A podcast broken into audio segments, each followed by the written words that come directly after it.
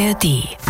SWR 1 Meilensteine. Meilensteine. Alben, die Geschichte machten. Wir reden ja von Schottland. Wir reden obwohl von der- Schottenrock. Ich werde nachher noch eine Verbindung zum Dudelsack herstellen dürfen können. Die Jungs haben schon irgendwo einen an der Klatsche gehabt. Sie macht sich Sorgen um dich, ruf deine Mutter an. Wow, was für eine satanische Botschaft. Das sind natürlich echt die Geschichten von Alben, die Meilensteine sind. Ich bin Frank König, hallo. Heute geht's um ein Rennpferd, um den verhinderten österreichisch-ungarischen Thronfolger Erzherzog Ferdinand Karl Ludwig Josef Maria von Österreich-Este. Oh, ich gleich, sage ich jetzt gleich nochmal. Franz Ferdinand Karl Ludwig Josef Maria von Österreich-Este. Das war der Mann, dessen gewaltsamer Tod am 28. Juli 1914 in Sarajevo der Auftakt zum Ersten Weltkrieg war. Alben, die Geschichte machten, heißt unser Podcast ja in der Unterzeile. Hört sich heute ganz besonders danach an. Knapp 90 Jahre nach dem Attentat und auf die Woche des Erscheinens dieses Podcasts genau vor 20 Jahren, am 9. Februar 2004, war Franz Ferdinand wieder da auf schwarzem Vinyl und nicht aus Österreich-Ungarn, sondern aus Schottland. Naja, der Adel ist halt überall verbandelt. Die Band Franz Ferdinand und ihr gleichnamiges Debütalbum ist Thema dieser Folge. Und klar werden wir gleich noch auch über diesen ungewöhnlichen Namen reden. Über dreieinhalb Millionen Mal hat sich das Debüt verkauft. Die Kritiker waren voll des Lobes und für den New Musical Express belegt es Platz 192 der 500 besten Alben aller Zeiten. Das deklarierte Ziel der Band war ein ganz anderes als das des Thronfolgers, nämlich Mädchen zum Tanzen zu bringen. Und äh, das mit einer unerhörten Mischung aus Disco und rauem britischen Indie-Sound. Da steckt Gesprächsstoff drin und Musik natürlich. Und apropos Mädchen zum Tanzen bringen, schon der Opener ist äh, weiblich. Es geht um Jacqueline.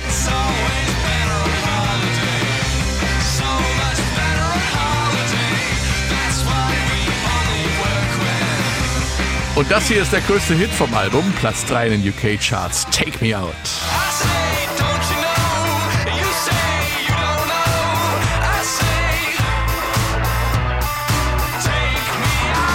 Wir sprechen über Franz Ferdinand und ich begrüße aus der S1 Musikredaktion äh, Stefan Fahrich. Hallo, Stefan. Hallo.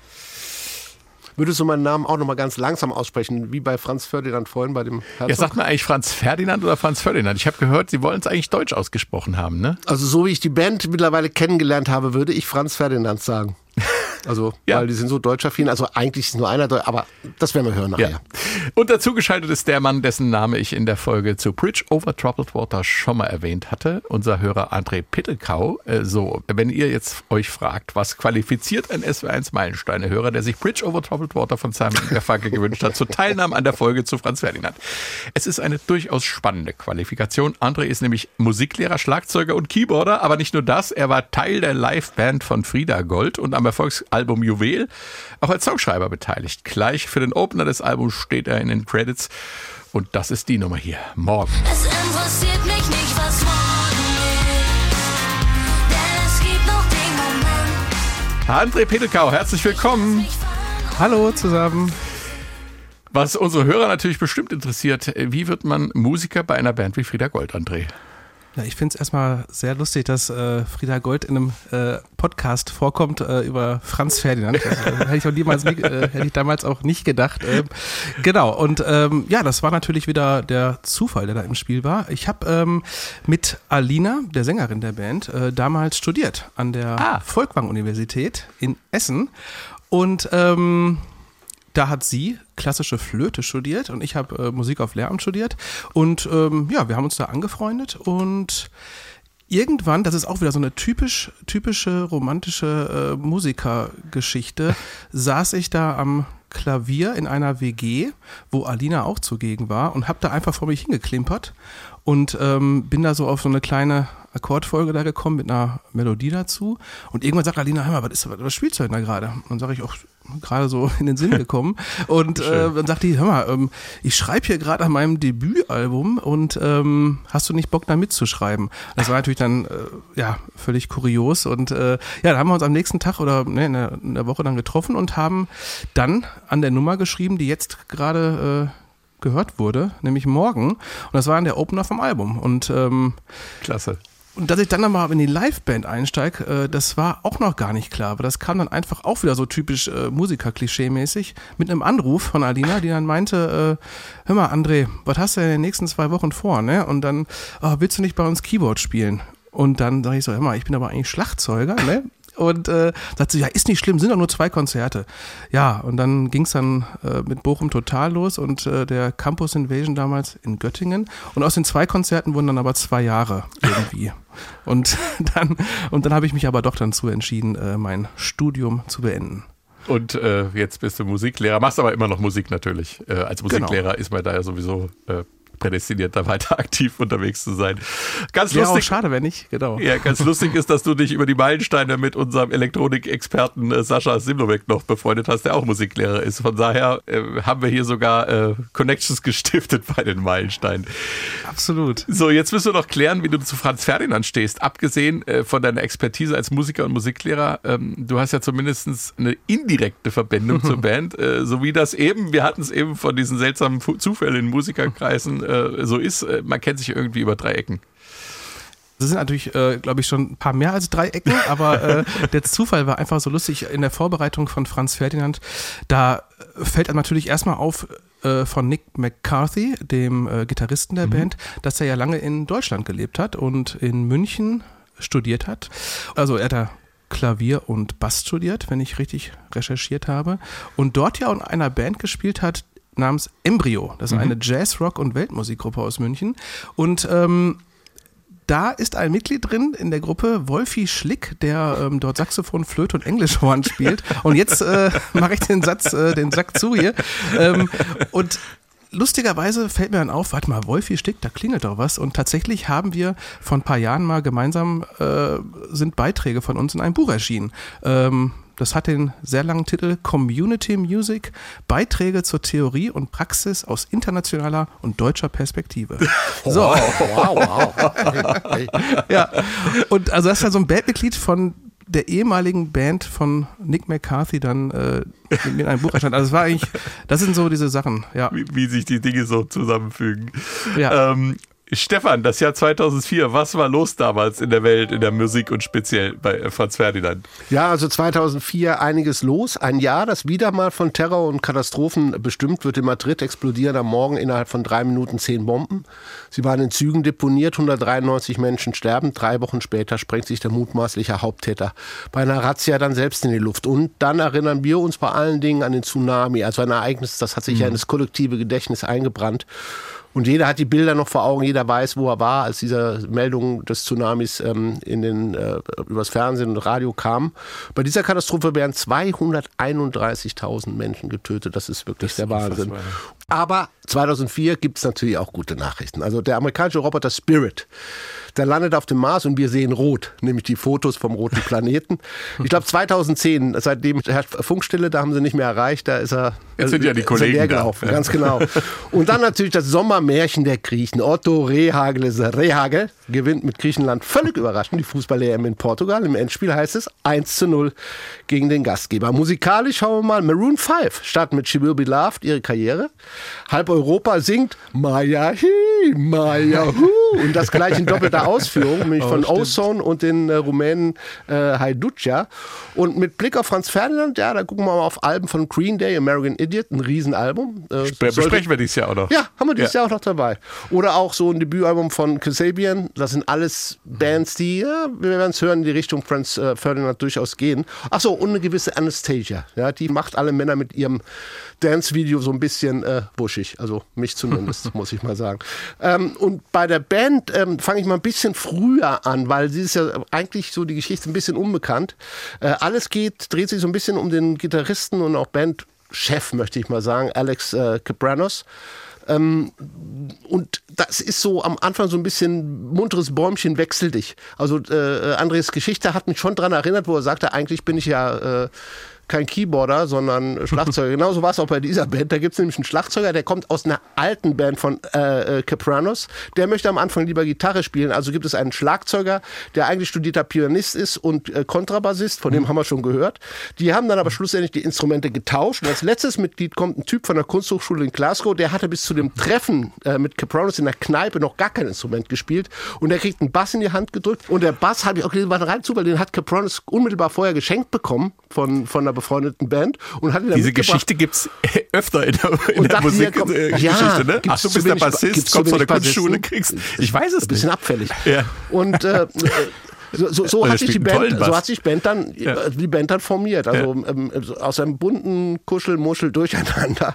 Äh, am Anfang ähm, waren ja, es waren ja alles äh, so Akademikertypen. Ne? Hier Mhm. ein bisschen München, Kunsthochschule da, Art of School in Glasgow. Sie waren sehr kunstinteressiert. Insofern waren die An Anfänge eher äh, Shows mit Eventcharakter und dann wurden diese Kunstpartys mal von der Polizei ausgehoben. Dann mussten sie auch weg, Proberaum wechseln. Landeten, das fand ich sehr schön, ihren Proberaum in einem viktorianischen Gerichtsgebäude und Gefängnis. Da haben sie dann zeitweise geprobt. Ähm, und dann haben sie beschlossen, den Indie-Charakter auch, also wie er im Buche steht. Also Indie-Bands sind ja musikalisch als auch wirtschaftlich definiert. Eine Indie-Band äh, äh, hat keine Plattenfirma, sie macht alles selber, sie versucht es selbst Ja. zu vermarkten. Und musikalisch ist es ja mehr dieses, ich möchte mich vom Mainstream-Sound, vom Pop-Sound lösen. Diese zwei Elemente haben sie natürlich genommen, wollten sie sein hatten auch ihre erste eigene EP am Start. Allerdings kam dann schnell ähm, die Independent-Plattenfirma Domino, die, die das Potenzial der Band entdeckt hat. Es war auch ihr erster großer Act, muss man sagen. Also die Plattenfirma wäre quasi ohne diese Band pleite gegangen, glaube ich. Sie waren, hatten riesen Schulden, mussten riesen viel Geld investieren und haben alles auf diese Band gesetzt, was äh, ne, am Ende natürlich äh, Ein gutes Investment war. gutes Investment Ja. war. Ja, und 2003 ging sie dann schon nach Malmö, Schweden, äh, zu dem Produzenten Tore Johansson ähm, und haben dort an ihrem Debütalbum Ja. gearbeitet. Es gab vorher natürlich schon Veröffentlichungen. Als kleinen Tester gab es zum Beispiel eine, eine EP mit fünf Songs. Als Promo wurde dann Take Me Out als Single veröffentlicht. Mit so einer Single im Vorfeld zu einem Album. Ja. Ja. Ja, das ist, das ist ein Fund, möchte ich mal sagen. Und man muss auch mal sagen, weil wir reden ja von Schottland. Ja, oh, da oben die Schotten mit, Ja. mit, mit, mit ihren Wir Dudelsäcken. reden Obwohl der- von Schottenrock. Ah, ich glaube, Oh, der nein, wir- Entschuldigung, der ist. Sehr ja. schön, den musstest du bringen. Aber wir reden natürlich auch noch von Dudelsack. Ich werde nachher noch eine Verbindung zum Dudelsack äh, herstellen dürfen können. Ähm, aber sie waren ja nicht die äh, einzigen erfolgreichen Schotten. Ich will das einfach nur so nebenbei noch benennen. The Proclaimers, Runrig, Celtic Rock, Travis, das sind alles Bands, die wir kennen. Big Oder Country. Vorher waren vorher schon Big Country Wegbereiter. Die Waterboys, Edwin Collins, der ja auch aus dem Postpunk kam mit A Girl Like You, 94, ein Riesenhit, der auf keiner Party fehlen durfte. Keiner wusste, wo kommt der plötzlich her, der Mann. Also Schottland war zu dieser Zeit kein weißer Fleck auf der Schottenrock, äh, auf der Rocklandkarte. Ja. Es ist ja immer ganz interessant, was für Kontakte man so schließt hier bei den Meilensteinen. Der André zum Beispiel, der hat gleich gesagt, als wir ihn hier engagiert haben für die Folge, ich bin auch befreundet mit dem Dennis Plauk, dem Chefredakteur vom Magazin Visions. Ähm, muss ich mich erstmal bedanken für den Kontakt, André. Ähm, und hat, dann hat der André den Dennis gleich mal gefragt, an was er sich bei Franz Ferdinand erinnert.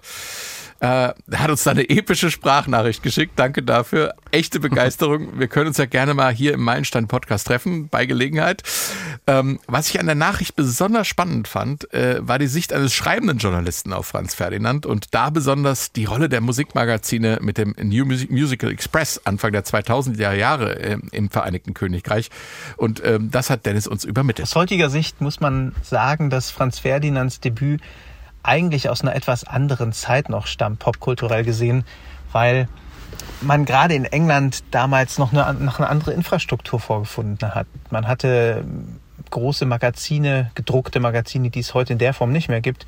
Allen voran auch den NMI, der eigentlich ständig auf der Suche war nach dem nächsten großen Ding. Und zuletzt waren es dann vielleicht die Strokes gewesen. Aber diese Versprechen, die der NMI und, und andere Magazine gegeben haben, haben sich halt auch nicht immer erfüllt. Im Fall von Franz Ferdinand war es dann aber tatsächlich so, die Band, die von sich selbst dann auch gesagt hatte, dass sie als ihre Mission hat, die Menschen zum Tanzen zu bringen, hat das dann auch tatsächlich geschafft. Interessanter Aspekt, die Rolle der Fachmagazine Anfang der 2000er Jahre. Danke, Dennis. André, für dich zum ersten Mal die Frage, warum ist Franz Ferdinand denn für dich ein Meilenstein? Also ich finde, das ist ein absoluter Meilenstein, weil das nicht weniger als die letzte große Rockrevolution mit ausgelöst hat. Also wir haben ja gerade schon so einen kleinen Einblick bekommen. Musikalisch sind wir da Anfang der Nullerjahre so ein bisschen in einem Vakuum, was authentischen Indie-Rock eigentlich betrifft. Also der Grunge war ja schon lange vorbei und Britpop so absolut in den letzten Atemzügen. Und was sich dann so in den Charts tummelt, war ja auch ja, also abgesehen von den Bands, die gerade genannt wurden, New Metal, die sentimentaleren Coldplay, Snow Patrol oder halt die ganzen glatt produzierten Popnummern. Und Naja, dann, oder, oder so Bands wie R.E.M. zum Beispiel aus Amerika, Ja. die jetzt aber früher mal Indie waren und jetzt im Mainstream auch angekommen waren. Ne? Genau. Und genau zu dieser Zeit kommt dann Franz Ferdinand und die machen einfach, und das finde ich so erstaunlich und einfach nur bewundernswert, wirklich von der ersten Minute einfach alles richtig. Also man hört hier den absolut tanzbaren Indie-Rock mit Elementen aus der Disco-Zeit und 70er Jahre Post-Punk und das alles 100% kompromisslos, was die kreative Vision betrifft. Und das finde ich echt einfach nur bewundernswert, weil wir haben es gerade auch schon mal gehört, der Indie-Gedanke hier wirklich mit jeder Facette gelebt wird. Von der Wahl des Plattenlabels, Domino Records, ein kleines Indie-Label, bis zu dem Sound und natürlich, wir werden auch gleich darauf zu, äh, zu sprechen kommen, äh, zum visuellen Gesamtauftritt. Ne? Und damit wirklich an die Spitze der Chart zu kommen und ähm, Weltruhm zu erlangen, das sind halt echt die Geschichten ähm, von Alben, die Meilensteine sind. Den Ich möchte mal ganz kurz dazwischen kretschen, weil wir immer gesagt, sie wollten die Mädels zum Tanzen bringen. weil, nein, du hast es richtig gesagt, wir hatten da so ein Vakuum. Wir hatten New Metal, wir hatten viel Kopfnickermusik, Ja. wenn, es, wenn es um Rock ging. Und das war das Problem, was Alex auch hatte. Und er hat eben festgestellt, es gibt keine Frauen, die zu diesen Konzerten Ja. gehen. Das war, Also ich- weil wir so lapidar sagen, er wollte sie zum Tanzen bringen. Und das fiel ihm auf. Und er hat diesen Ja. Gedanken aufgegriffen und hat gesagt, okay, wie schaffen wir es denn soundmäßig, Rock ähm, darzustellen, aber trotzdem ein Tanzelement reinzubringen, um diesen Zustand bei Live-Konzerten zu verändern. Ja, toll. Und das Und ist toller Ansatz. voll, voll gelungen. Ich bin da auch 100% äh, auch schuldig. Ich habe auch früher äh, genau zu dieser Zeit in einer Emo-Hardcore-Band getrommelt. Ähm, und äh, das war tatsächlich, wenn man vom, vom Schlagzeugpodest ins Publikum geguckt hat, äh, genau das nämlich. Also Arme verschränkt, Köpfe genickt und äh, bloß nicht zu sehr aus der Komfortzone wagen, was die, äh, was die Dance-Moves angeht. Und das hat Franz Ferdinand geändert, ganz klar. Den SWR Meilensteine Podcast gibt's auch in der ARD Audiothek und wer ihn dort abonniert, verpasst keine Folge. Kommen wir zu Track 3 des Albums und das war die erfolgreichste Single, eben schon erwähnt, Take Me Out. Musikalisch interessant, besonders der fließende Tempowechsel ab der 50. Sekunde etwa. Wir gehen genau da mal rein.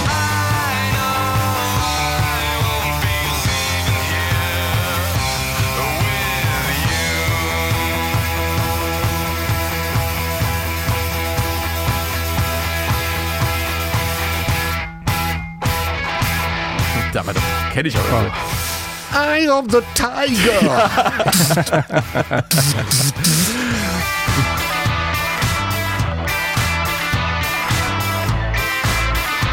Ein fließender Tempowechsel live im Studio eingespielt, ohne Netz und doppelten Boden. Chapeau, klingt geil. Gehen wir gleich noch näher drauf ein. Aber zuallererst mal, worum geht's denn in dem Song eigentlich? Ach, worum geht's in dem Song?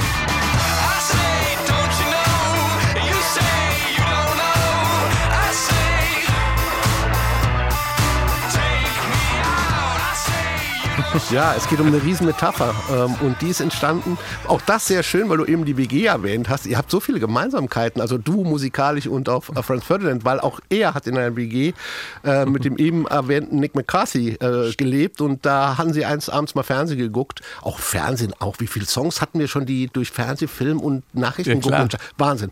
Und äh, was die gesehen hatten, war den Kriegsfilm Duell, Enemy at Gates.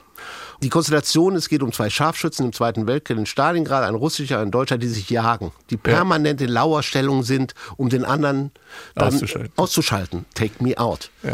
ähm, und äh, Alex hatte eine Assoziation gehabt, er könnte das vielleicht auf so eine romantische äh, Beziehungskonstellation umsetzen. Also ein Pärchen, zwei Leute haben eine Pattsituation, sie umgarnen sich, sie, sie wollen sich nicht ansprechen, sie kommen sich nicht näher, ähm, sie sind vielleicht zu schüchtern auch dazu, also wie diese zwei Scharfschützen, Ja. die immer wieder ähm, um sich herum äh, tigern.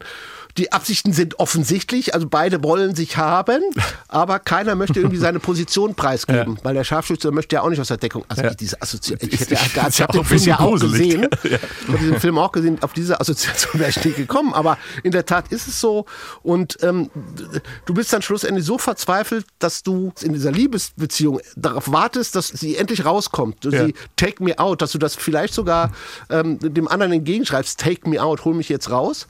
Das Schlimme ist ja, wenn man das bedenkt, die Situation in dem Film, also zu unter den Scharfschützen, wenn da jemand aus der Deckung kommt, würde das ja den Tod bedeuten. Also Ja. das mal auf eine Beziehung umgesetzt. Ich kann diese Assozi Assoziation persönlich, ich wäre nie drauf gekommen. Aber äh, sie hat natürlich die, den Text erbracht für einen der größten Indie-Hits, Rock-Hits aller, aller, aller Zeiten.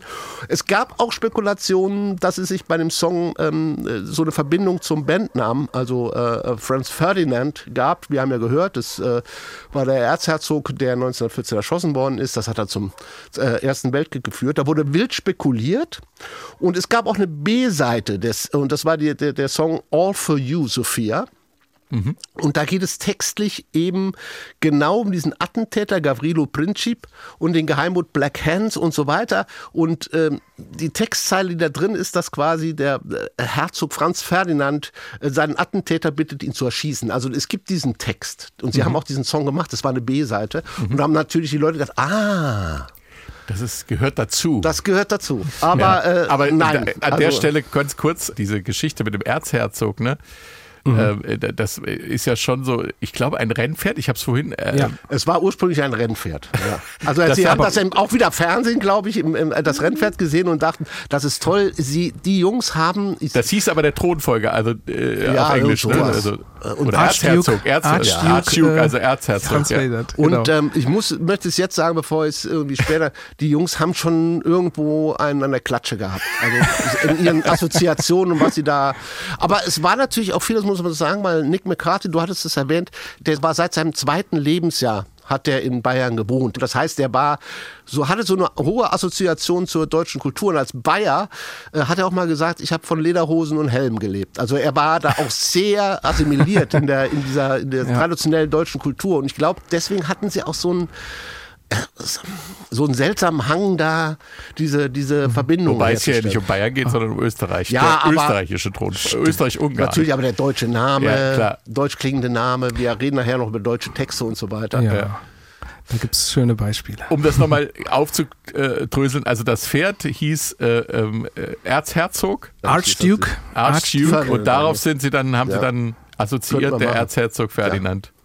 Und sind auf die, Das ist sehr, wirklich Schotten also, halt. spektakulär. Ja. Aber ich glaube, der Adel ist ja verbandelt, dass es irgendeine Linie nach Schottland gibt von den Habsburgern. Aber die Habsburger sind überall. Ja, Also ja. wenn sie die noch ausgegraben hätten, traue ich ihnen aber auch noch zu. Es ist eine glückliche Fügung, äh, dass mit André heute ein Drummer hier dabei ist und einen Gitarrist haben wir ja sowieso, den, äh, den Stefan und äh, Schlagzeug und Gitarre spielen bei Franz Ferdinand und speziell in diesem Song die entscheidende Rolle, André. Erst einmal, was ist das Besondere daran, ein Stück sozusagen stufenlos zu verlangsamen? Ja, das ist, also erstmal muss man erstmal auf die Idee kommen. Ne? Das ist ja schon ähm, Wahnsinn, wenn man sich auf die Fahne schreibt, tanzbare Musik zu machen und dann eine Nummer zu produzieren, die einen Tempowechsel hat und dann auch noch ins Langsame rein. Also das ist schon wirklich ähm, Wahnsinn. Und die ähm, Entscheidung kam ja, weil es zwei Songparts gab, die ursprünglich eigentlich aber nicht, also die haben irgendwie harmonisch ganz gut gepasst und auch ähm, die Energie des Songs so ein bisschen wiedergespiegelt. Aber vom Tempo haben die sich einfach nicht zusammenfügen lassen.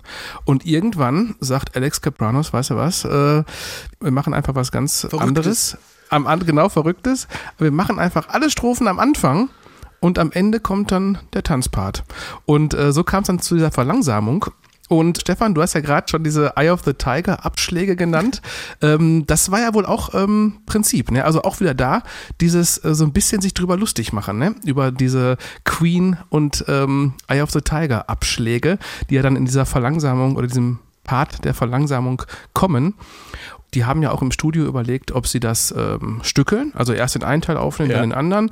Aber da zitiere ich einmal den Produzenten Tore Johansson, der gesagt hat, sie haben tatsächlich den gesamten Track mit den Tempoänderungen gemacht, weil wir in der Situation waren, dass sie es ziemlich oft live gespielt haben, sodass sie tatsächlich alle auf die gleiche Weise langsamer werden konnten. Das- Und das ist eigentlich auch schon der Kern. Da gehört ja ein gewisses Kennen dazu, ne? Du kannst, Absolut. Du, kann, du kannst es ja nur aus dem Feeling machen. Du kannst es Richtig. ja, es steht ja nirgends, ne? Dann, Wobei Genau. das Studio, glaube ich, eine große Rolle gespielt hat. Und Ich habe mir das mal auch angeguckt, das Studio da von Tore Johansson. Das ist riesig auch. Die Gula Studios. Ja, auch riesig, Gula steht ja, glaube ich, für Licht. Sorry, wenn ich da. Oh, das, da, nee, du darfst ruhig reinkrätschen. Das, das weiß ich nicht viel, was steht. Ich weiß nur, das ist ein Riesenstudio, wo du wirklich so auch bandmäßig zusammenspielen kannst. Dafür haben sie sich ja dann auch äh, schlussendlich entschieden. Ja. Auch Johansson hat sich dann dafür entschieden.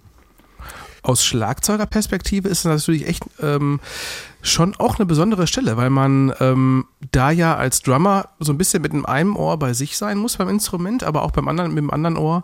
Ähm, das sollte man ja im besten Fall immer mit dem anderen bei der Band sein. ähm, aber da natürlich ganz besonders, weil man ja auch so ein bisschen vorangehen muss und ähm, ja, mit dem nötigen Selbstbewusstsein auch die ganze Sache tragen muss. Ja. Ne? Also wir reden natürlich jetzt nur von 20 Sekunden oder so, wo hier äh, das Tempo verlangsamt wird, aber die sind natürlich ganz entscheidend bei dem Song. Und da muss man als Band unfassbar eingespielt sein und einen Drummer haben, der die Sache dann in die Hand nimmt und sagt, äh, folgt mir, ich, Genau. äh, könnt, ihr könnt euch auf mich verlassen quasi. ja. Ich habe es eingangs schon mal erwähnt, Disco und rauer Indie-Rock, äh, das waren die Klänge, die höchst unterschiedlichen Zutaten für diesen Franz Ferdinand Sound. Was passiert da am Schlagzeug? Kannst du das ja vielleicht mal demonstrieren, André? Ja, ja, ich muss mich dafür einmal hier umsetzen. Ähm, ich habe hier so ein kleines Schlagzeug aufgebaut. Das ist so ein bisschen wahrscheinlich vom Sound her ähm, noch unter Home-Recording-Standards, die wir Das macht äh, nichts. Wir wissen ja, dass du zu Hause sitzt. Aber ähm, es ist ja schon gesagt äh, oder beziehungsweise angesprochen worden, Paul Thompson, ursprünglich übrigens auch nicht Paul Thompson, der Schlagzeuger von Roxy Music, sondern Paul Thompson ohne P. Und ähm, das ist ein Schlagzeuger, der ja eigentlich von anderen Instrumenten kommt. Und ähm, im Gegensatz zu, keine Ahnung, Ginger Baker von Cream oder Keith Moon von The Who, da überhaupt nicht äh, den Wert drauf legt, mit virtuosen, furiosen Fill-Ins übers Schlagzeug zu fegen, sondern bei ihm geht's wirklich nur darum, reduziert bis auf das Nötigste, straight und vor allen Dingen einen knallharten Backbeat auf der Snare. Und ähm, ja, man braucht dafür eigentlich nur den alten und traditionellen Vier-Viertel-Takt. Man muss dafür bis vier zählen können. Und äh, man braucht aber nur auch dann am Schlagzeug drei Elemente eigentlich. Und zwar die Bassdrum, die man vielleicht hoffentlich jetzt hören kann. Ja. Dann haben wir die Bassdrum, die macht einfach, wie man so schön sagt, four to the floor. Also die spielt einfach in Vierteln, in den, also ich sag mal in 90 Prozent der Fällen bei Franz Ferdinand einfach durch. Das ist ja auch das erklärte Ziel, sich da an elektronischer Tanzmusik zu orientieren.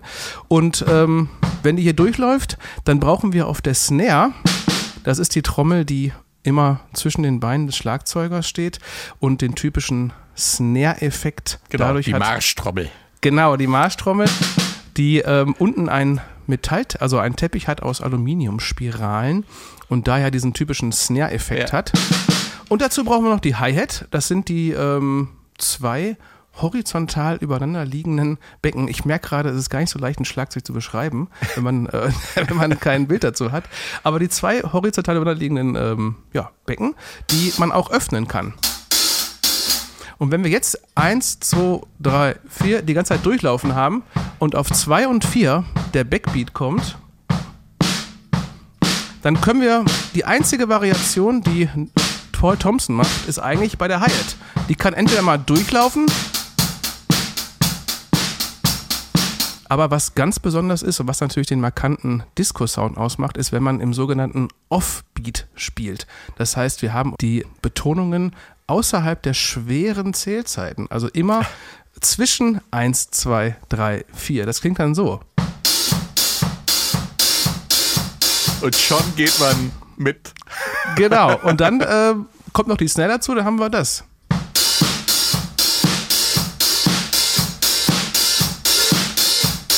Und das Einzige, wo Paul Thompson sich mal so ein bisschen zu äh, Variationen hinreißen lässt, ist die Hi-Hat, weil da kann es mal entweder so wie gerade demonstriert sein oder mit Sechzehntelnoten auf der Hi-Hat. Das ist jetzt der typische Disco-Sound dann. Wenn ich, ich mache das einfach mal vor, anstatt ich es hier lange erkläre. Und natürlich dann wieder Offbeat.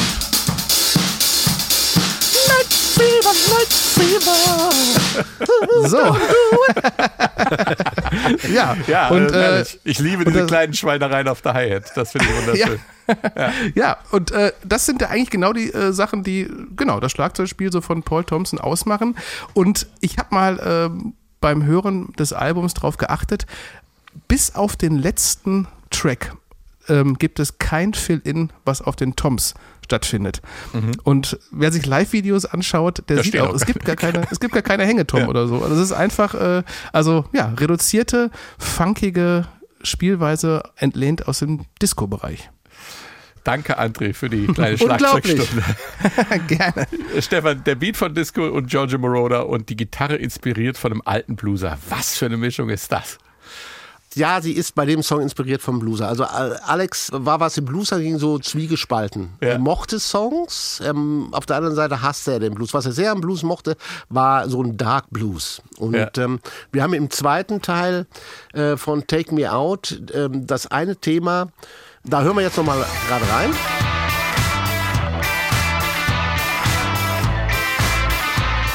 Und da haben wir diesen, diesen gepannten.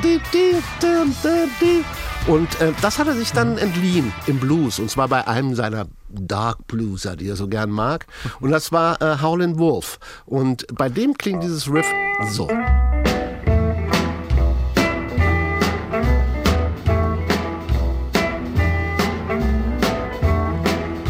Take me out. Sofort wiedererkannt. Natürlich, Es ist nicht das originale Riff und er will da auch nicht Blueser werden, obwohl natürlich der, der Indie-Rock schon auch äh, sich aus dem Blues bedient, aus, aus vielen Genres. Ähm, und Ja. da ist der Blues auch ein Teil. Aber es ist jetzt nicht so, dass er sagt, hallo Leute, ich möchte unbedingt den äh, Wolf Lick da spielen. Aber er hat ihn wohl gehört. Er war, hat, was ihn fasziniert hat im Blues war halt dieses Frage- und Antwortprinzip des Blues. Mhm. Äh, eine Phrase wird gespielt und sie wird irgendwo beantwortet, entweder im Gesang oder auf demselben Instrument oder auf einem anderen Instrument. and Response. Call and Response. Ähm, und ähm, das hat ihn fasziniert. Insofern hat er es damit reingenommen. Was ich bei dem Song aber noch viel wichtiger finde, ist am Anfang. An dem Teil, den ich auch am meisten liebe, den schnellen Teil. Der hat dazu geführt, hat, dass ich diesen Song mochte, bis er langsamer wurde. und, ich, und ich mich jahrelang gefragt habe, Leute, warum habt ihr das gemacht? Dann habe ich es ja erfahren, weil alles nicht zusammengepasst hat. Dann haben sie sich aber für, die, für das für Langsame entschieden. Sie hätten sich auch für das Schnelle entscheiden können. Aber nein, ich mag den Song mittlerweile sehr gerne. Aber er hat mich halt überrascht. Und da hat er was gemacht, was, was ich interessant finde. Im, Im Gesamten haben wir am Anfang so einen so ein Riff, der eigentlich danach klingt, als wäre es so dieser klassische Power Chord Riff, dicke, dicke, dicke, dicke, den wir auch schon viel gehört haben. Was er aber macht, sagt, nee, nee, ich teile das auf, auf die Gitarren. Das heißt, hier wird auf die Gitarren einzelne Töne aufgetaucht, die dann nachher dieses harmonische Gesamtbild geben. Und da diese ähm, Sounds der Gitarren auch noch ein bisschen verschieden sind, ergibt das diesen sehr spannungsgeladenen, sehr aggressiven äh, äh, Sound, was ein bisschen natürlich auch daran liegt, dass äh, äh, Herr Capranos einen Verstärker benutzt hat, den ich bis dahin ja gar nicht kannte, den Selma Thunderbird Twin 50. So heißt er. Also wir haben viel gehört schon in diesen Meilensteinen von Marshall Amps und Fender Amps und Ich diese habe alle. Supreme von 1963. Ja, und dieser Selma kaum einer. Thunderbird war auch ein englisches Produkt und ich habe mir das im Vorfeld auch angehört. Es gibt Videos. Ja. Also, wenn ihr Lust habt, geht mal auf YouTube, gebt mal Selma Amps Thunderbird ein. Ja. Und der hat.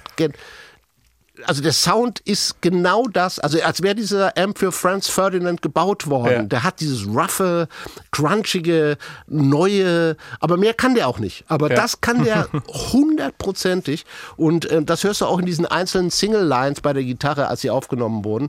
Und das ist, macht unheimlich viel bei dem Song auf. Dieser Riff, der ja fast hypnotisch ist schon Mhm. im zweiten Teil. Ja gut, hypnotisch ist natürlich, weil, äh, du hast das richtig gesagt, sie haben, packen die, äh, den Verse, also die, die Strophe, packen sie alle nach vorne in den schnellen Teil, sind auch nur sechs Zeilen, aber ein bisschen wenig Strophe, egal.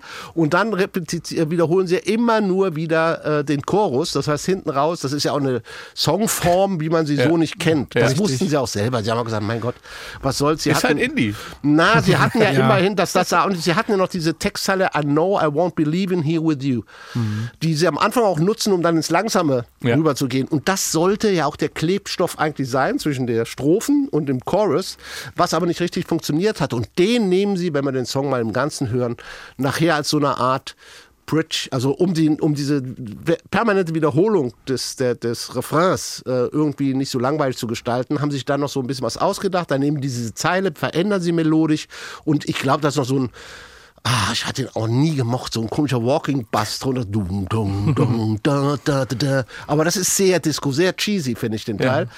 Und äh, so haben die den Song zusammengebaut. Also ein bisschen Blues, ein bisschen Disco, ein bisschen toller Sound und äh, verrückte Songstruktur. Ja.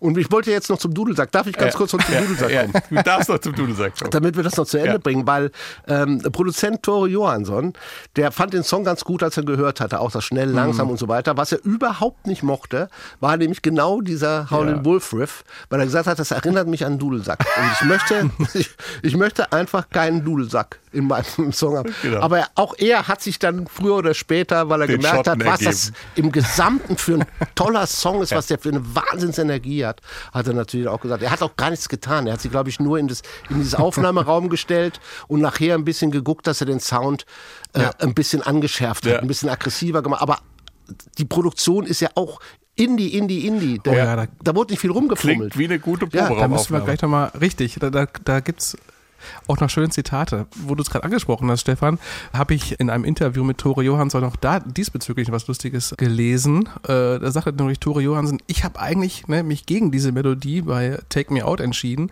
oder beziehungsweise dagegen gestimmt. Und ähm, trotzdem bekomme ich jetzt äh, jedes Jahr ganz schön hohe Tantiemen für den Song. Und äh, dann sagte er so, eigentlich müsste ich die jedes Jahr wieder zurückzahlen. Ja. Aber äh, ja, also Na gut, das ist der kreative Prozess, wenn da jeder, der mal was gegen was war, Geld zurückbekäme. Irgendwo habe ich gelesen, dass Sänger Alex Capranos von sich sagt, er sei Musiker und an Kunst interessiert und Bassist Robert Hardy als Absolvent der Glasgow School of Art sei Künstler und an Musik interessiert. So wird ein Schuh draus, dass die künstlerische Gestaltung der Musikvideos und des Plattencovers auch immer ein besonderes Anliegen der Band war. Kommen wir also erstmal zum Video zu Take Me Out, gedreht vom schwedischen Regisseur äh, Jonas Odell. Äh, Interessant, die haben irgendwie eine Affinität zu Schweden. Eine wilde dadaistische Collage ist das. Irgendwie erinnert es ein bisschen an diese Zeichentrick-Animationen von Monty Pythons und dann wieder an alte Sowjetpropaganda. Genial umgesetzt, finde ich. Aber irgendwie haben es diese Stilelemente grundsätzlich der Band angetan, Stefan.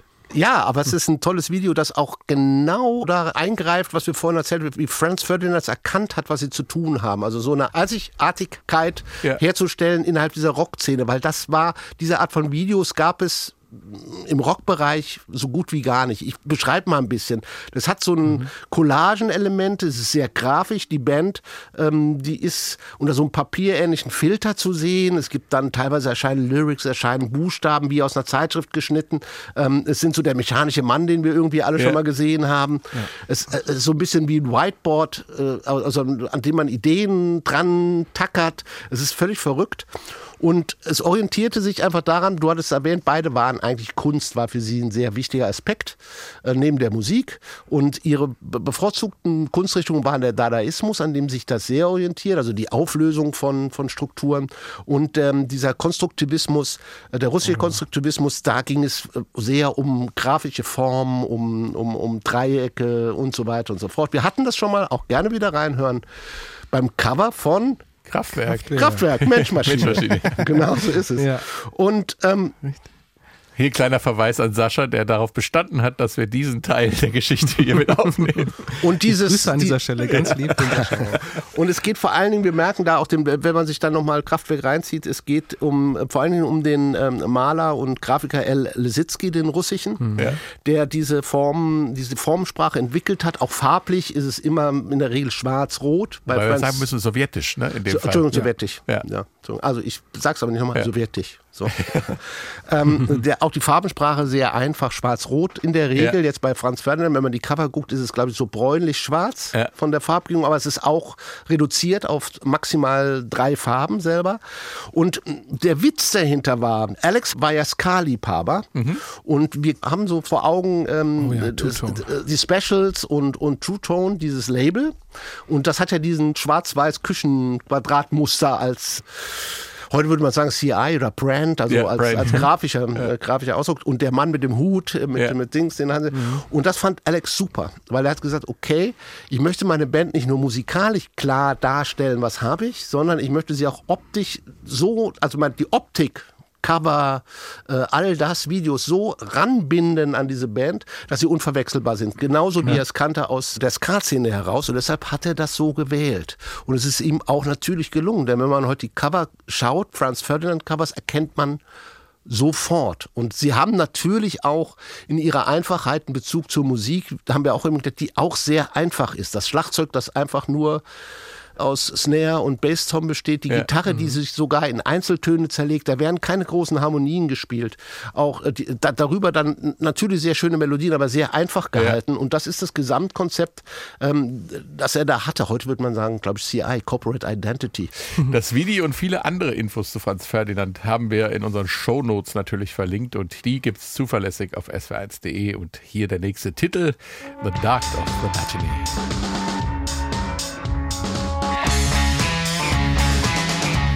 So, aber ist das das Schlagzeug von eben? Ja. ja, da haben wir wieder die Offbeat, die vier Viertel in der Bassdrum, Snare auf 2 und 4. Da natürlich noch am Ende mit einem kleinen Trommel. Ja, aber slide the nail under the top and bottom buttons off my blazer. Relax the fringle, slacken ties and I. Not to look at you in the shoe. Sehr schöne Melodie, finde ich. Ich sag jetzt was ganz Blödes. Ja. Also dieses Prinzip erinnert mich so ein bisschen an Radiohead. Also wo du über eine über diese, diese feinen Melodien hast über ein bestimmtes musikalisches Genre. Können die Jungs.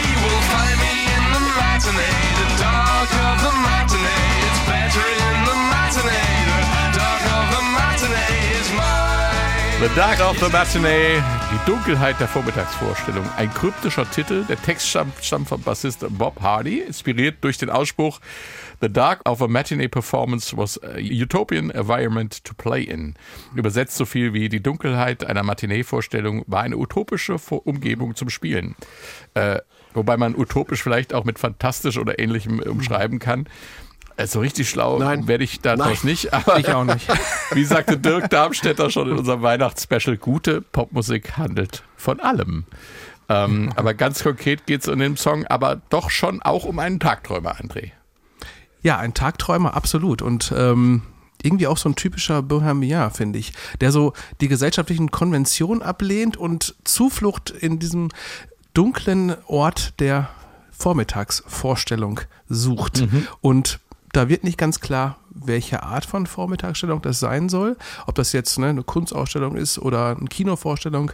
Aber da fühlt er sich wohl und da findet er irgendwie wohl ähm, das, was er in diesen starren Fängen dieser Bildungsfabrik, wie es ja auch im Text heißt, ähm, vermisst.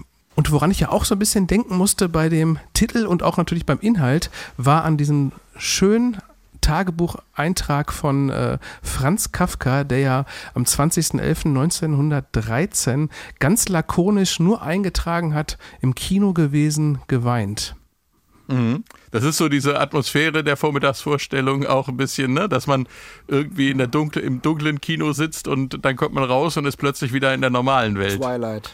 Ja, richtig. Und genau, man fragt sich, wo war ich jetzt eigentlich gerade die zwei Stunden, in welcher Welt? Ne? Und Genau. äh, kommt vielleicht auf neue Gedanken. Spannend ist bei dem Song auch die Entstehung des Videos. Erwachsene spielen da Kinder und das Ganze sollte in der im Song erwähnten ehemaligen Schule von Alex Capranos gedreht werden, der Burston Academy. Hat dann aber doch nicht geklappt mit den Dreharbeiten und das hat auch wieder einen pikanten Grund, äh, Stefan. Ja, ich gehe kurz mal ins Video. Also was man da sieht, ist die Band, die sitzt im Klassenzimmer, Ja. umgeben natürlich von Mitschülern, alles Erwachsene. Und dann gibt es dann Unterricht, so das Gehör wird erläutert, finde ich sehr schön. Äh, dann irgendwas mit Musik habe ich nicht verstanden und dazwischen laufen seltsame Schwarz-Weiß-Stummfilme und dann tanzt nachher die ganze Klasse komisch. Aufhören tut's mit dem obligatorischen Klassenfoto. Und eigentlich wollten die das auf den Gängen dieser Schule drehen und ähm, die Schule hatte auch schon zugesagt, ähm, dass die Band dort drehen dürfte und dann kam allerdings äh, der Stopp und äh, die Begründung war, das Ganze erinnert uns zu sehr an den Fall Brian McKinnon. Und jetzt kommt Was Heinz Rühmann da, ins Spiel. Was war da los? Ja, ich habe Heinz Rühmann ganz am Schluss gesagt. Was war da los? Jeder, also jener Brian McKinnon, der schreibt sich in 93 als 17-jähriger Student namens Brandon Lee aus Mhm. Kanada an dieser Academy ein. Er behauptet, der sei zu Unrecht von der Uni geworfen worden, weil er irgendwie ein paar Prüfungen nicht geschafft hat und müsste deswegen wieder zurück. Und nach zwei Jahren schafft er tatsächlich einen Abschluss an dieser Schule.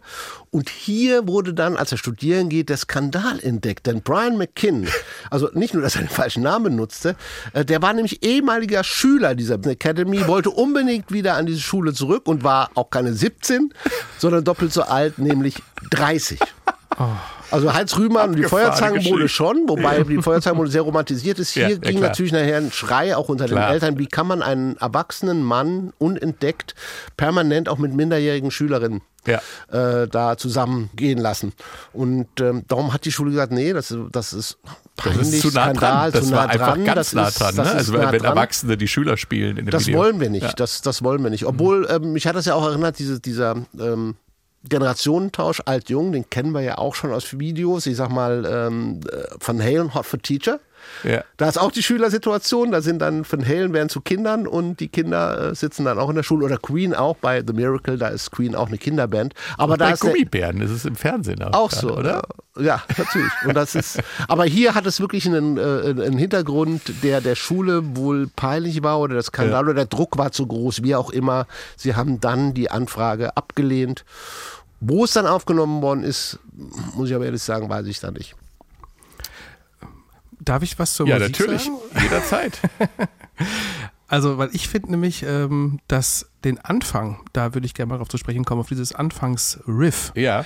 Und ähm, wir hatten gerade ja schon mal das K-Wort im, äh, bei der Analyse des Covers. Ähm, und ich finde auch da, ich habe die ganze Zeit überlegt, woran erinnert mich das, äh, dieses Motiv, was am Anfang kommt. Du meinst Und, ähm, Kraftwerk. Sprich es Kraftwerk. aus. Außer Beatles darf hier alles ausgesprochen werden.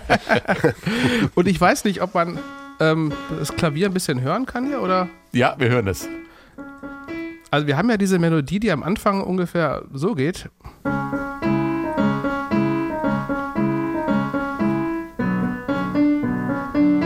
Das sind Ja. die ersten zwei Akkorde. Und da haben wir es wieder mit zwei Mollakkorden zu tun, die ähm, in dem Fall jetzt einmal Cis-Moll und einmal H-Moll sind. Und ähm, ich habe die ganze Zeit überlegt, woran erinnert mich das? Dieses, dieses schwindelerregende Absteigen quasi hier. Und da bin ich nochmal auf die Roboter gekommen, die, äh, wo Kraftwerk ja das ähnliche Prinzip nutzen, nämlich diese gerückten Mollakkorde. Wer da nochmal äh, musiktheoretisch ähm, ja, eine kleine Unterrichtsstunde erhalten möchte, dem empfehle ich auch nochmal das, äh, den Meilensteine-Podcast dazu mit Sascha. Und ähm, es ist ein ähnliches Prinzip. Also wir haben bei den Robotern haben wir ja folgendes.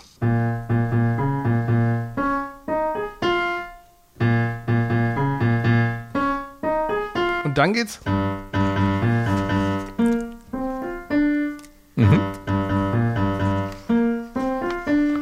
So, und das ist auch genau eine Rückung mit einem Mollakkord nach unten. Und das hat mich total daran erinnert, ähm, an diesen Anfang äh, von Dark of the Matinee. Genau. Und was ich aber auch sehr Absolut. spannend finde, darf ich doch, also ich weiß nicht, ob wir da weiter drauf eingehen Natürlich, sollen. wir können da gerne drauf Ich eingehen. die absolut spannend. Ich meine, Sie, Sie sind ja auch grafisch orientieren Sie sich, Sie, die, äh, vom Drum-Sound, äh, beziehungsweise vom Beat her, äh, an der elektronischen Musik. Insofern ist das absolut nachvollziehbar. Ja. Und was ich aber auch noch spannend fand, ich habe, äh, weil, weil das ja auch total sinnbildlich ist, was ich in meinem meiner Begründung genannt habe, warum es ein Meilenstein ist, dieses Disco-affine. Und ähm, das ist natürlich, was ich in der Bridge total äh, spannend finde, wenn es um Textlichter geht, but the eyes find the eye. Und dann ähm, kommt ja diese funky cleane Gitarre, die so ein funky Riff spielt, was ja absolut an Nile Rodgers und Chic äh, erinnert. Und ähm, da gibt es eine, so eine Mini, Mini-Assoziation, die ich da hatte, und zwar auch wieder an ein Meilensteiner Album. und zwar äh, ist das auch, da sind ja zufälligerweise die ersten zwei Akkorde sind genau gleich wie bei Get Lucky von. Ach, Ähm, Daft Punk. also wir haben ja äh, Find the Eye, da geht's halt los. Ähm,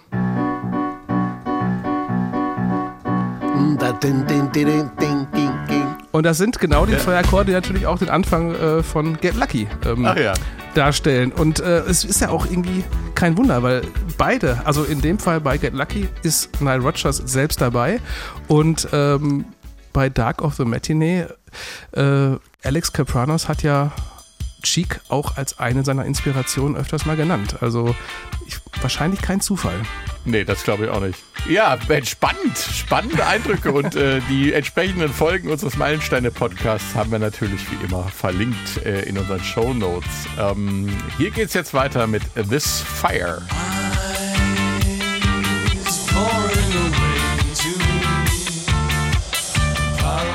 Ah, der Gesang ist total Doors. Ja. Ich kann dir jetzt folgen.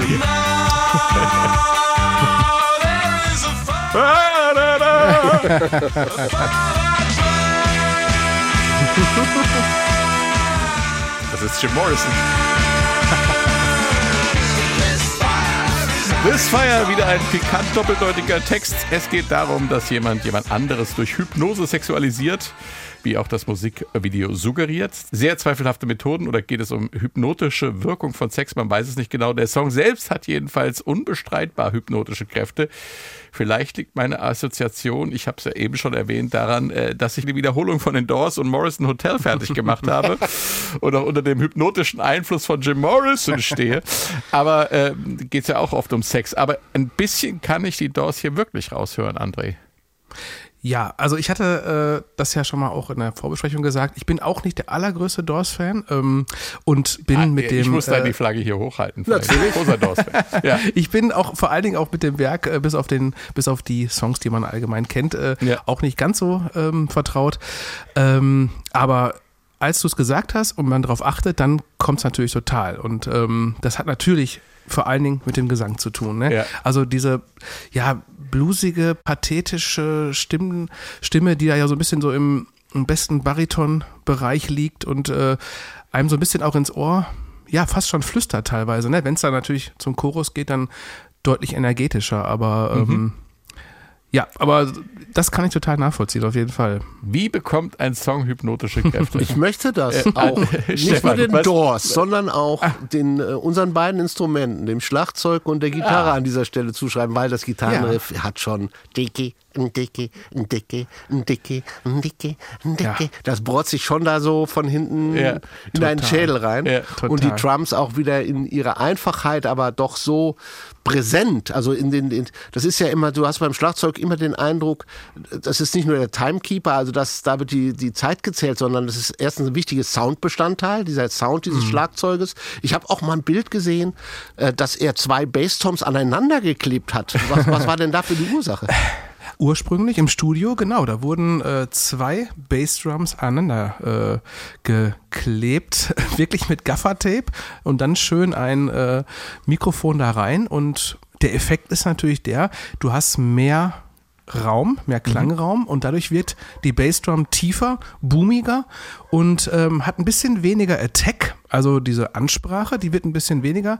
Tatsächlich ist es auch so, dass man dadurch ein bisschen weniger Kontrolle bekommt, aber für den Techno-Sound ist natürlich super. Wir wollen ja so ein bisschen eine boomigere, äh, einen boomigeren Sound haben und äh, offensichtlich hat Paul Thompson da äh, gerne Experimente gemacht und hat das äh, ausprobiert und fand es einfach super. Ich möchte mal auf die hypnotische Kraft Ja. kommen. Der, der Also- Patrick Schütz hat das mal hier gesagt. Er hat gesagt, es klingt wie äh, die Schlange K, die mich anguckt und mich, äh, mich hypnotisiert. Äh, Also, wenn du hypnotische Musik erzeugen willst, dann ist natürlich das ähm, Hauptgestaltungsmerkmal Wiederholung. Ne? Also Wiederholung, Wiederholung, Wiederholung, Wiederholung. Und äh, das ist in dem Fall ne, durch das Riff, durch den Bass, der natürlich immer so auf diesen Grundtönen verharrt. Es sind ja eigentlich bis auf so ein paar Wechsel, ähm, ja, eigentlich kommt der Song ja, wenn man jetzt nicht ganz so eng sieht, mit zwei Akkorden aus, muss Ja. man ja sagen. ich hab finde ja auch, der Gesang äh, ist da nicht zufällig. So, also ich glaube, dass er da schon sehr wusste, dass er da so ähnlich klingen wollte, weil das ist immer, das habe ich auch mal an anderer Stelle gesagt, bei den Doors bei mir so, wenn, äh, wenn ich die gehört habe als Schüler, wenn ich aus der Schule kam, dann bin ich weggedämmert ohne jegliche Drogen, weil die so in der Lage sind, einen in so einen rauschähnlichen Zustand zu äh, beamen mit, mit dieser, mit, auch, auch Jim Morrison mit seiner Stimme und diesen, diesen Bariton zum einen und dann diesen Übergängen. Oh, und dann ist er gleich ganz woanders. Ähm, machen wir weiter mit Verführungen, äh, denn auch in Darts of Pleasure geht's um die Pfeile der Freude. Oder äh, mir macht auf jeden Fall die Snare Drum in der Nummer ganz große Freude. Hier kommt Darts of Pleasure. Ploch. Das ist auch nicht schlecht, so schön trocken, ne?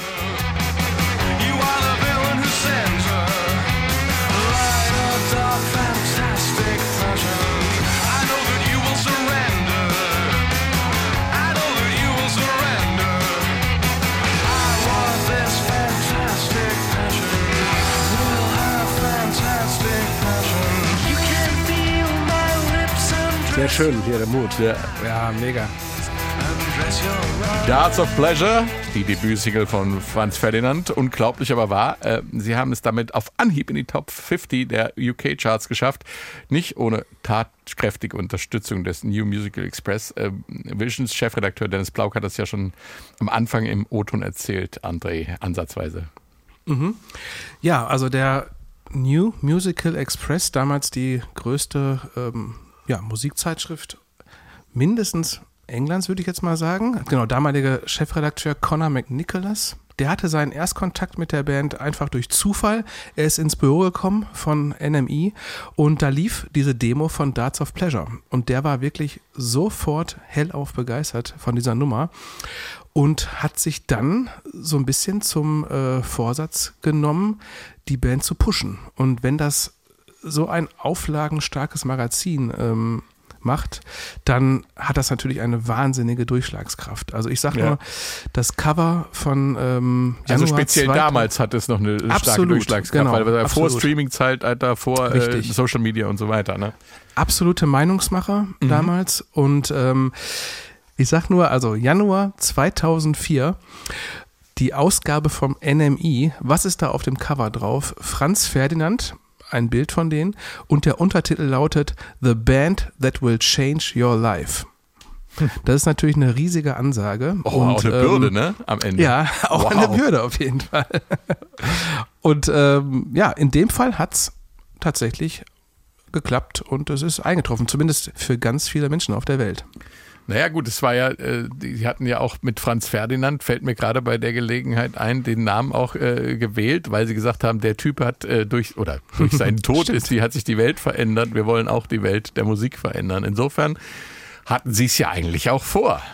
Ja, definitiv. Das war definitiv der Wieder so Plan. eine großkotzige Attitüde überhaupt. Ja. Man darf die ja Jungs nicht haben vergessen- echt drauf, die Ja, absolut. Ja, aber man ich darf meine, Das es ist mein Ja. Stil. Ja. Warum Franz Ferdinand eine Affinität zur deutschen Sprache haben, haben wir ja schon geklärt. Neben Mhm. dem eigentlichen Album und dem Bandnamen gibt es nämlich sogar auch noch einen deutschen Namen auf, eines Titels, auf Achse nämlich, Mhm. benannt tatsächlich nach der legendären Trucker-Vorabendserie mit Manfred Krug. Wer in den 80ern fernsehsozialisiert ist, der erinnert sich noch daran. Aber in Darts of Pleasure, da gibt es auch eine deutsche Textzeile. Hören wir jetzt mal. Was ein geiler Bass. Ja, absolut. Jetzt habe ich absolut gesagt.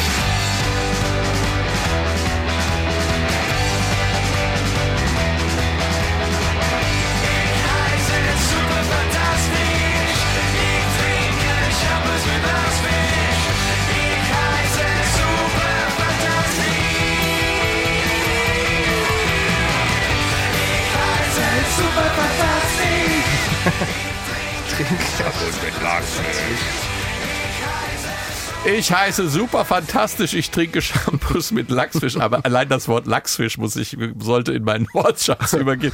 Was wollen uns diese Worte sagen, Stefan? Du bist jetzt mal wieder der Textinterpret. Ähm, was wollen uns äh, diese Worte sagen? Dass die Jungs, weil ich schon gesagt habe, witzig sind. Also klar, es geht natürlich um Nick McCarthy, der, der der deutschen Sprache mächtig war. Man muss auch ein bisschen äh, verstehen, dass äh, Deutsch in der englischen Kunstszene zu der Zeit unheimlich schick war. Okay. Also, und aufgeschrieben wurde das in phonetischer Schrift. Der Sänger wusste nicht, was er singt. Und auch das Publikum in England wusste nicht, was da gesungen wird. Ja. Aber ähm, es war ein kleiner Witz. Es war natürlich die, die Herkunft von Nick McCarthy, der auch mal gesagt hat, ich betrachte mich eigentlich mehr als Deutscher äh, als als äh, Engländer. In Und London nennen sie den englischen ja Deutschen. nur den Deutschen, ne? Den Deutschen. Ja. Den Deutschen. Und äh, die, die Textzeile selber kam, glaube ich, weil äh, sie vorher auf einer Party zusammen waren und da gab es halt Champagner und Lachs. So, nur ich heiße super fantastisch, ich trinke Shampoos mit Lachs. Klingt nicht, reimt sich nicht und deshalb kam er auf diese wahnwitzige Wortkreation, die in Franks Wortschatz übergegangen ist. Also ab sofort Shampoos mit Lachs, Fisch. Und es ist immer wieder, dass sie halt ähm, auch äh, äh, Deutsch in ihre Texte haben einfließen lassen. Dieses super fantastisch, ähm, das kommt wohl von einer Schülerin von Nick McCarthy wohl, ne? Das habe ich gelesen. Ah. Ähm, und zwar hat er ja wohl auch Unterricht gegeben, also an seinen Instrumenten, seinen vielfältigen, die er beherrscht. Und eine Schülerin, die kam mit diesem Wort. Super Ah, ja. fantastisch. Und das fand er irgendwie, Ja. das war so ein bisschen die, der Triggerpoint. Ah, okay. Ich sag ja, das ist so, so typisch so deutsche äh, Schlagwörter, die er da aus, aus Witz aneinandergereimt hat und die auch Ja. super funktioniert haben. Ja. Einfach, das muss man sagen. Die Jungs, die Jungs wussten, was sie tun auf dem Punkt. Und es Ja. ist nicht das einzige Deutsch, ich weiß nicht, hast du es jetzt drin? Ja. Weil ähm, sie haben drin. auch einen ganzen Song natürlich, das Tell Her Tonight, was auch auf dem Album drauf ist, haben sie auch dann mal äh, komplett auf Deutsch eingesungen, was sehr witzig klingt. Wir hören rein. Gesungen, gesungen vom Schlagzeuger in alter der auch das. Ganze in phonetischer Notation hatte und auch nicht wusste, was er tat, aber es einfach abgesungen hat.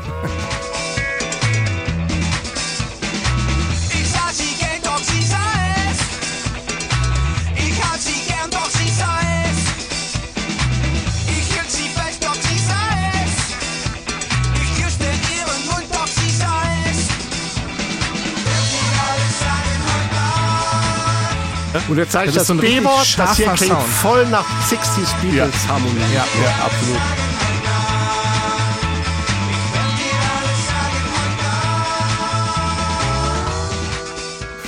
Da ist so viel Beatles drin bei dem Song Tell Her Tonight. Das ist wirklich, ja. Äh, ja. Der Titel könnte schon auch. Ähm, Ja. Stefan, in der Vorbesprechung hast du äh, ja äh, von der Vorliebe der Briten für Darts als Metapher gesprochen. Bei Franz Ferdinand ähm, hat das schon mal zu einer brenzlichen Situation geführt. Ich hatte nur Darts die, Pleasure. ich, ich weiß es nicht, ob die Briten da eine, aber ich hatte halt im Kopf Bowie Station to Station den Thin White Duke throwing darts in lovers' eyes.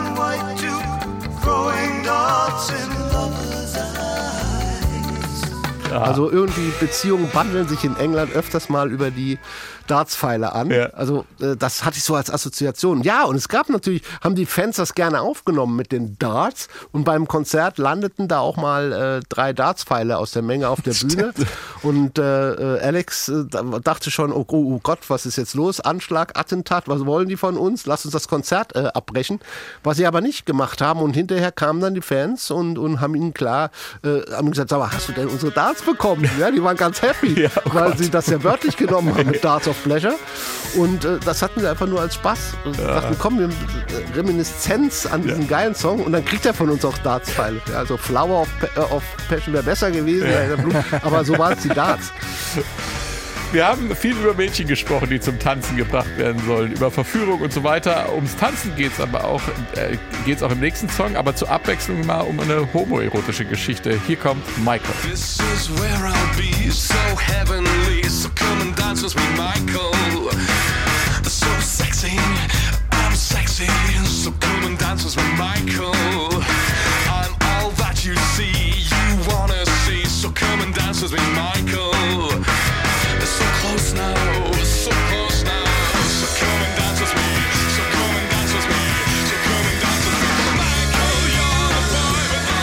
Michael. Ziemlich eindeutig homoerotische Beschreibung einer heißen Clubnacht, auch 2004, noch nicht unbedingt massentauglich. Das LGBT-Magazin Boys hat damals geschrieben, Songs wie Michael gibt es in der aktuellen Rockmusik einfach nicht oft. Eine Band, deren vorgebliches Ziel es war, Mädchen zum Tanzen zu bringen, bringt hier zwei Kerle zum Tanzen und mehr. Was ist da passiert, André? Ja, also der Song ist wie so oft bei äh, Franz Ferdinand auch mal wieder inspiriert von realen Ereignissen, äh, wie man so schön im Film sagen würde. Und ähm, ja, es gibt diesen Michael tatsächlich. Es ist ein echter Freund der Band. Ähm, genauer gesagt Michael Kasparis. Und ähm, ja, die waren äh, in der Nacht, eigentlich in der Nacht, bevor diese Songidee entstand, feiern im Glasgower Club Disco X. Und ähm, dort war wohl Alkohol im Spiel. Und äh, er, Michael, fing dann an, anzüglich auf einem Podium zu tanzen. Und ähm, das hat irgendwie die ganze Menge äh, begeistert und auch ähm, Inspiriert? inspiriert zu dieser Geschichte. Genau. Ganz interessant an dieser Michael-Geschichte ist, dass das Ganze ja nochmal in Deutschland als Duett äh, mit Katrina Shaw aufgenommen wurde, einer Sängerin äh, der Band Queen of Japan. Aber das haben sie nicht veröffentlicht, eben um diese homosexuelle Botschaft nicht zu verbessern. Finde ich auch eine ganz interessante ähm, Geschichte. Und auf dem Cover ist äh, die Zeile So come all over me einfach durchgestrichen. Die singen die auch gar nicht. Ich finde es einfach wieder, es ist, wir haben das heute, das durchzieht das ganze Album, was dieser Alex Capranos für seltsame Ja. äh, Synapsenverbindungen hat, weil es klingt ja so, wie es geschildert wird, nach einer ausschweifenden Jungsnacht. Ja. Ja. Gehst in den Club tanzen, du bist voll betrunken, machst mal den Larry, tanzt auf dem Tisch. Und da assoziiert er dann diesen homosexuellen Überbau dazu. Also es ist es, normalerweise andere hätten so, ja, drunk, everybody, würde das sehr maskulin darstellen. Ja. und er dreht das einfach in eine völlig andere äh, Ecke, was ich völlig faszinierend finde. Er war natürlich dann auch interessant für die schwulen ähm, Szene und hatte dann auch ein Interview im Schwulmagazin Genre mit der Sister Sisters Sängerin. Äh, und die hat ihn damals dann auch hat gesagt, oh, der ist, es, die Jungs sind, äh, was Geschlechtereinstellungen eigentlich sehr laissez-faire. Ja. Ja. Und äh, sie sind außerdem überau überaus bezaubernde Jungs. Das, halt Aber ich finde wieder faszinierend, wie, er diese Assoziation, wie er da einen Text entwickelt. Und es sollte am Anfang, sollte es, so wie ich das mitbekommen habe, ja eigentlich auch ein bisschen sich lächerlich über diesen Michael machen, Ja. über diesen Michael sein. Und hat dann, dadurch, dass sie die Songs nur eine Version rausgebracht haben, weil ihnen dann plötzlich klar wurde, nein, wir möchten den Fokus halten. Und es soll tatsächlich diese Ja. homosexuelle Also nicht ins Lächerliche- Nein, es soll dieser Ja. Kern halt, weil es sind ja Blicke, die, Ja. die ihn anschauen und so weiter. Das ist ein riesen, riesen Song. Ja. Ja. Ich habe letztens ähm, noch was ganz Interessantes dazu gelesen und zwar ähm, hat Alex Capranos noch was zu dem Song gesagt und zwar, dass er dann nochmal das andere B-Wort, nämlich Bowie, einen Song gehört hat äh, und zwar John I'm Only Dancing aus dem Jahr 1972. Bowie-Assoziation hatte ich auch.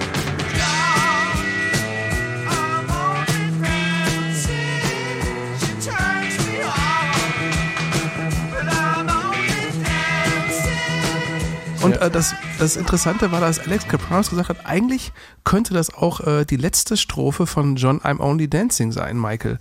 Und äh, ja, also inhaltlich ist es ja, sage ich mal, von der Thematik ähnlich. Also es geht hier um einen Tänzer, der sein Partner, seine Partnerin, das ist ja unklar, anspricht, mach dir keine Sorgen, John, I'm only dancing, beziehungsweise Jetzt muss ich mich natürlich korrigieren. Er spricht natürlich John an, also Ja. da ist es natürlich klar, wen er anspricht. Aber der Erzähler ist nicht klar, ob es sich mal um eine Ja. Frau handelt. Ja.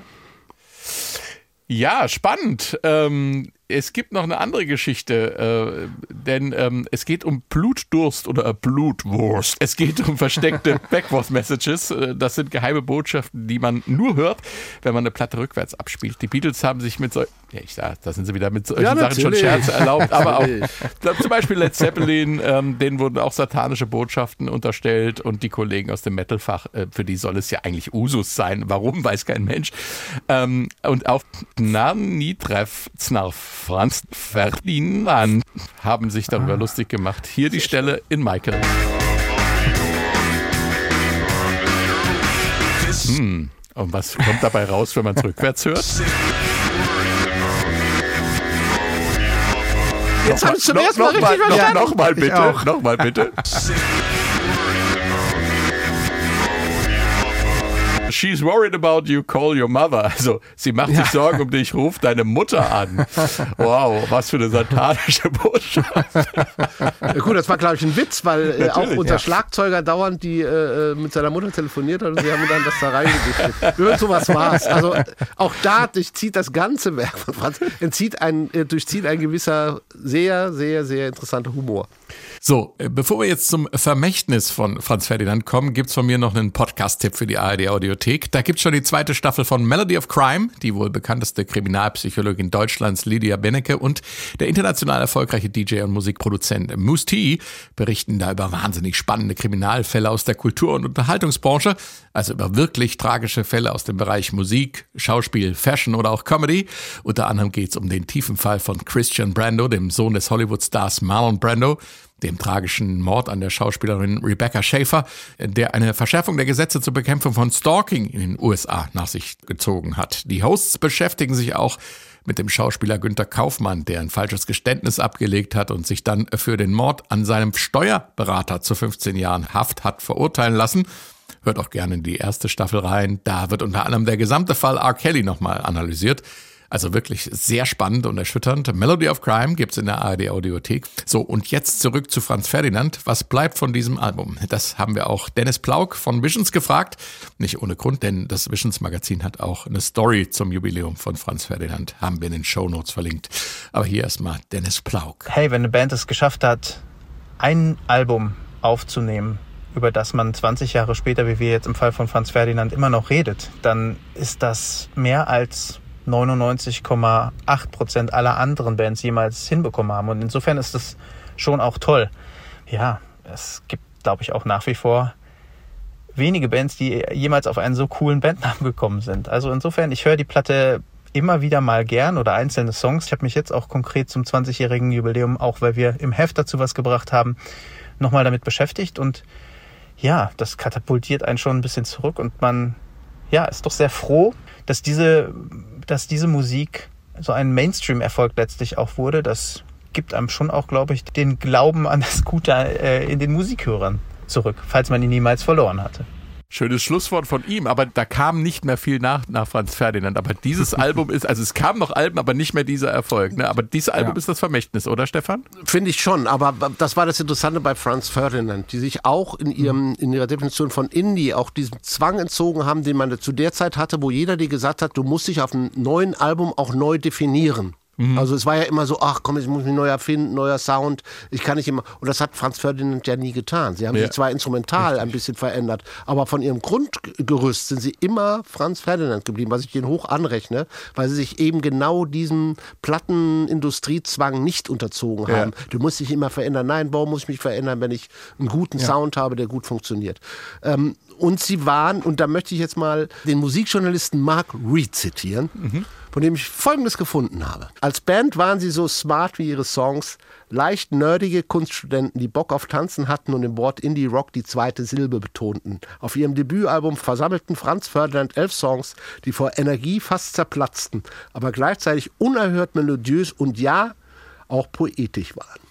André, dir als Gast gebührt das Schlusswort. Dem kann man eigentlich nur noch wenig hinzufügen. Aber wenn dann, äh, dass Franz Ferdinand es wirklich geschafft hat, sich mit diesem Album als Schutzpatron aller Indie-Bands zu etablieren. Und zwar für alle die, die ohne Kompromisse einzugehen an die Spitze der Charts kommen wollen. Das ist ein sehr schönes Schlusswort, André. Ich danke dir für den Besuch bei den Meilensteinen. Danke Stefan, danke fürs Zuhören und äh, macht's gut, bis zum nächsten Mal. Ciao. Tschüss.